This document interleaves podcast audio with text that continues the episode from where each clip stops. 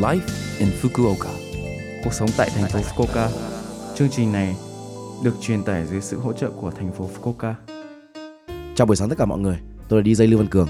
Trong chương trình Live in Fukuoka, chúng tôi sẽ cung cấp thông tin sinh hoạt và đi chơi để mọi người có thể có thời gian vui vẻ và thoải mái ở Fukuoka.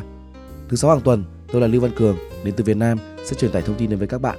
Chỉ một chút thời gian ngắn thôi, nhưng rất mong các bạn hãy cùng đồng hành với mình nhé. Cuộc sống tại thành phố Fukuoka. Dọn dẹp mùa xuân, ở Nhật Bản, tổng vệ sinh thường được thực hiện vào tháng 12 nhưng sẽ có rất nhiều lợi ích nếu thực hiện vào mùa xuân. Ví dụ, trời lạnh vào mùa đông nên có nhiệm vụ bảo vệ sinh vật bên ngoài và dọn dẹp bằng nước có xu hướng trở nên rắc rối. Mùa xuân ấm áp nên dễ có động lực, mở cửa sổ và cửa sổ để giúp thông gió dễ hơn. Nhiệt độ càng cao thì vết dầu càng dễ tẩy sạch. Có nhiều ngày độ ẩm thấp nên nấm ít phát triển hơn. Bọc vải dễ dàng vì rèm cửa và bọc ghế sofa rất dễ giặt. Nếu bạn tiến hành tổng vệ sinh cùng với trang trí và thay quần áo, căn phòng của bạn sẽ sáng bóng. Bạn sẽ cảm thấy ngày càng tươi mới hơn. Nếu cuối năm bạn lười biếng, sao bạn không tận dụng cơ hội này để dọn dẹp đúng cách? Cuộc sống tại thành phố Fukuoka. Sau đây là thông báo từ thành phố Fukuoka. Lần này đó là thông báo từ Quỹ giao lưu quốc tế Fukuoka Yokatopia. Bạn có thể tham khảo bằng cuộc gọi line. Trên tài khoản line chính thức của quỹ, hãy kết nối với điện thoại bằng cuộc gọi line. Bạn có thể hỏi về tư vấn cuộc sống và hẹn trước để được tư vấn chuyên môn miễn phí hay hay ngôn ngữ có thể được hỗ trợ bằng cách sử dụng phiên dịch qua điện thoại. Ngoài ra, bạn có thể nhận thông tin sự kiện của nền tảng và thông tin cho cư dân nước ngoài, vân vân.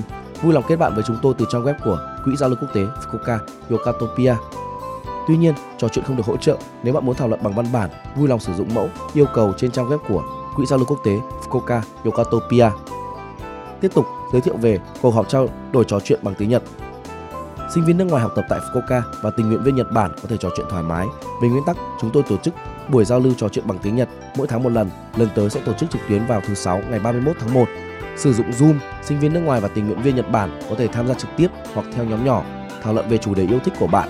Nếu bạn muốn sử dụng tiếng Nhật đã học hàng ngày hoặc nếu bạn muốn nói chuyện với người Nhật, hãy tham gia cùng chúng tôi. Tham gia là miễn phí nhưng đăng ký là bắt buộc để biết thêm thông tin về cách đăng ký, vui lòng truy cập trang web và Facebook của Quỹ giao lưu quốc tế Fukuoka Yokatopia. Vui lòng xác nhận trang web của Quỹ giao lưu quốc tế Fukuoka Yokatopia là www.fcif.or.gp. Nếu bạn có bất kỳ câu hỏi nào hãy liên hệ với chúng tôi.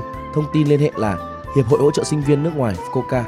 Số điện thoại là 092 262 1744 092 262 1744 Chúng tôi mong được sự tham gia của bạn. Cuộc sống tại thành phố Fukuoka. Số like in Fukuoka tuần này mọi người cảm thấy thế nào ạ? Rất nhiều thông tin bổ ích phải không ạ? Số phát sóng này lúc nào cũng có thể nghe bằng postcard.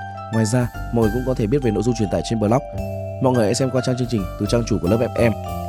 Ngoài ra, chúng tôi cũng đang tìm kiếm các thông điệp gửi đến chương trình. Không quan trọng nếu bạn muốn viết một tin nhắn cho tôi hoặc một nhà hàng Việt Nam mà bạn thích.